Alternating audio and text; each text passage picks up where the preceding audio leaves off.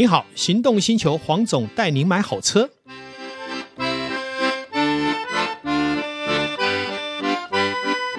黄总带你买好车，再次来到线上，跟大家一起来聊幸福的事情。Hello，我是导叔导根座。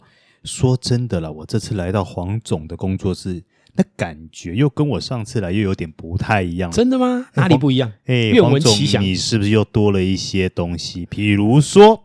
哦，第一个是茶壶，是第二个就是盆栽。哦，应该这样讲哦，那些茶壶堆在那边二十几只哈，是我那一天在 FB 啊说有来访的就自己选。那发想还是来自于这二三十年呢，其实因为台湾生活富裕嘛，大家都有剩，好，那对一些收藏的小品呢，也都是乐此不疲。那当年我在内科上班的时候呢，也有一个大的工作室呢。也提供很多来访的朋友泡茶、饮茶的地方。嗯，那陆陆续续也大概就收了大概有几十只的茶壶。哇，好多啊！那这里面呢，当然能用到的几只呢，固定喜欢的就那几只啦。嗯嗯。那我这一次搬来工作室以后呢，在板桥呃留下了很多东西呢，我也觉得说我比较不会去用到的，然后但是呢品质也还算不错的，我就摆了二三十只上来。那希望每一个来访的朋友呢，看顺眼的，想要结缘的就带走。我们这一辈子都是这样。就拿了一支了。对，这一只我看起来你也挑的很古朴的味道。对，因为我喜欢那种古朴、那种朴质的那种感觉。你知道吗？在每一位朋友来选择茶壶的时候，也让我理解了他。哦，因为每一个人的个性跟他喜欢的东西会不一样。哦，好像有的人他喜欢拿方形的壶，有人喜欢拿圆形的壶。嗯有人喜欢拿大只的壶，嗯，有人喜欢拿那个繁式纹饰的图，啊、图文的壶，有人喜欢最简洁的。诶，像你是选一个很古朴的，颜色发色还带一点绿色，对，诶，那个感觉我也很喜欢。因为我就很直觉，因为我觉得在刚刚黄总您那一些茶壶里面，我就很直觉，我第一眼就看到它，是，那我很相信直觉，对，我就说这个应该就是我喜欢的，一见钟情，对。我觉得这个世界一见钟情是浪漫的，但是一种缘分，是对。也就是说，你会想要去结缘的东西，一定是在你的生活经验里面跟你会来电。对，那你也就不要放弃了。如果真的来电，有时候只要你负担得起，就带回去吧。嗯，嗯，因为我们常常会有一个想法啊，这浪费了，不要买。但是我们讲的是负担，一个一百万的茶壶，如果没有那么多的资源，我何必去买它？对。但是我是个亿万富翁，一百万的茶壶，如果我喜欢，为什么不能买？嗯，我是觉得还是在于我们自己的资源的分配。对，那么喜欢这件事很重要，因为喜欢会带来什么幸福感。嗯，那我们常常会错过了幸福，也就是说啊，我们千考虑万考虑，其实我们有这个能力，结果没买，隔天被买走了，扼腕。就像你看到一个可以值得认识的朋友，啊，因为自己的坚持，啊，就失去了联络。嗯，结果呢，这个这个幸福、各这个连结、友善都没有了。对对，这也是我这一次会把这么多的茶壶拿出来做分享。其实主要的发想也是年纪大了，不要留太多东西。嗯，但是呢，你发射了这些良善的感觉出去以后，你会得来很多回馈。像你每次看到茶壶，就想到黄总。对，呃，这一点就是我的这个所谓阴谋。我要让你常常思念我。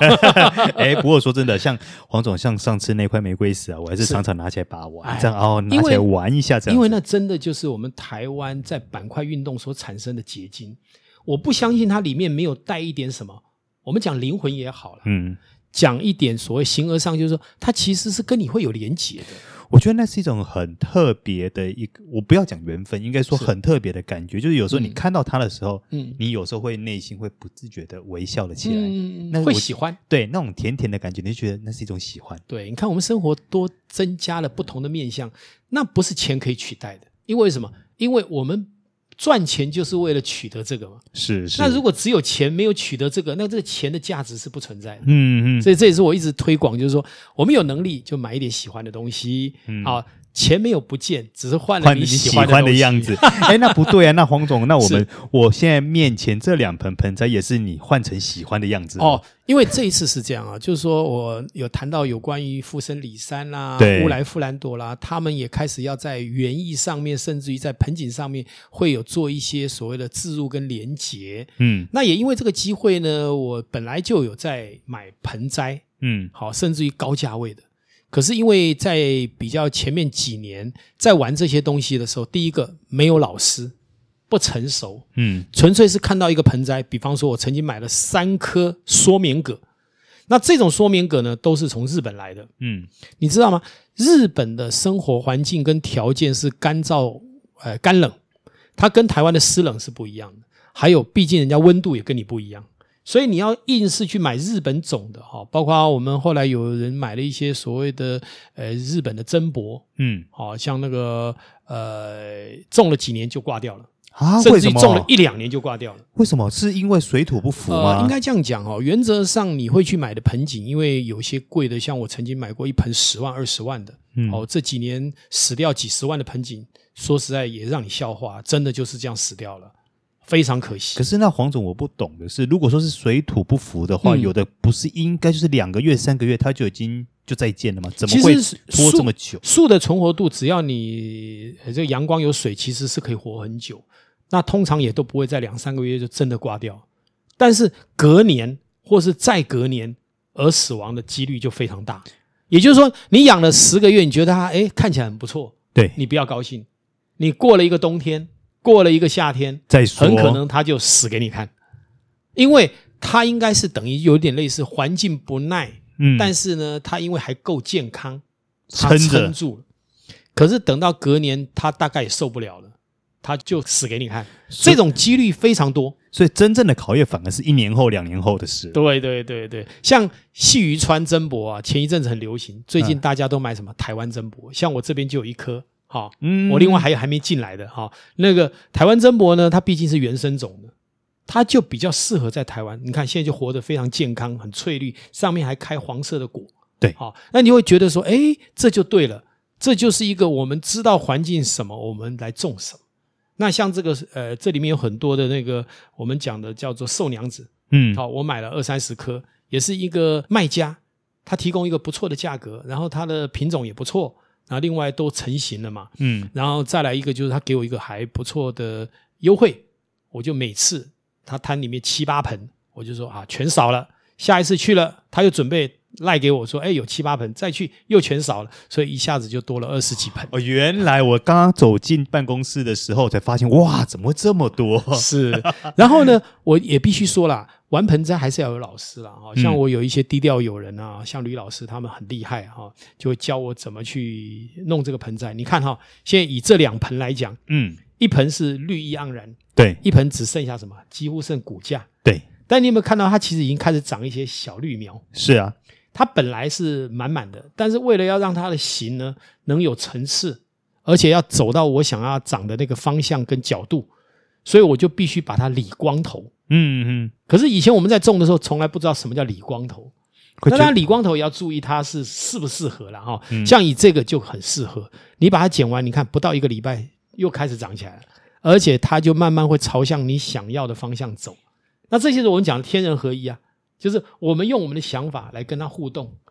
最后能创造出我们要的美感。哎，那这样黄总，我就好奇想问一下，我今天要修剪这种盆栽，或是说我今天要去调整它的时候，我需要看季节吗？我需要看温度吗？啊，跟花种、跟树种，哈，跟这个季节也确实是有关的哈。那但是以这个呃寿娘子来讲，原则上这个季节是没什么大问题哦，好，它比较没那么挑啦。那冬天就要小心哈。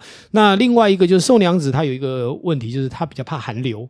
所以我虽然放在外面，可是我说寒流就要拿进来，就赶快拿进来。所以其实每一个树，它对环境的耐受度是不一样。嗯，有的不能太潮湿，好像像这个蝴蝶兰，它就适合在室内，它有气根，你基本上不太需要浇水，你就喷一点就好了。好，那像有一些像这种寿娘子，就经常要日照，好，至少要半日照以上，水要经常供应。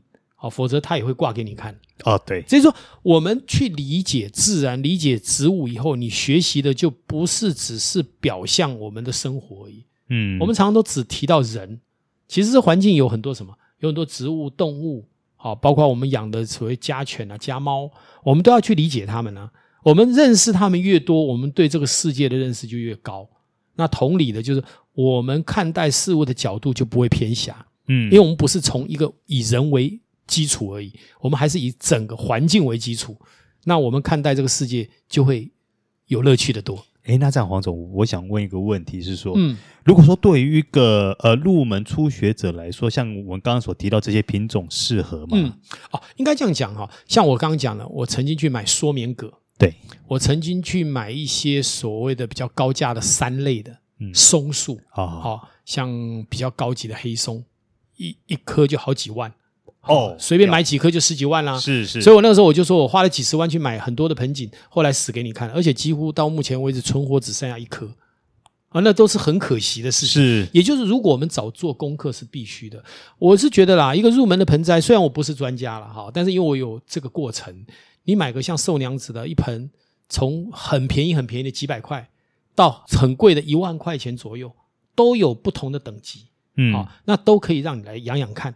好，因为毕竟这个算是好种的，嗯，好，你只要有一个户外的空间。但是如果说你只能在室内，对不起，这种就不适合了。你可能适合什么蝴蝶兰啊，甚至有一些像其他的像黄金葛这些，你怎么摆都不会死的。对，那你可以试着先种这样的。你刚刚有没有看到那边还有一个什么云山水很出名的那个叫什么？忽然忘记了，对不对？对我我跟你聊一聊，我聊到忘记这个叫什么？那云山水，呃，它这等于缩小版。好，你看这。我已经养了好几个月了，你看这三颗才一百块钱啊？真的假的？对啊，可是它看起来像不像像云山水的复制？对，对不对？它就是一个我们讲的，就是说很适合在室内有一点点阳光，嗯，哦，就可以让它存活，然后随时保持水。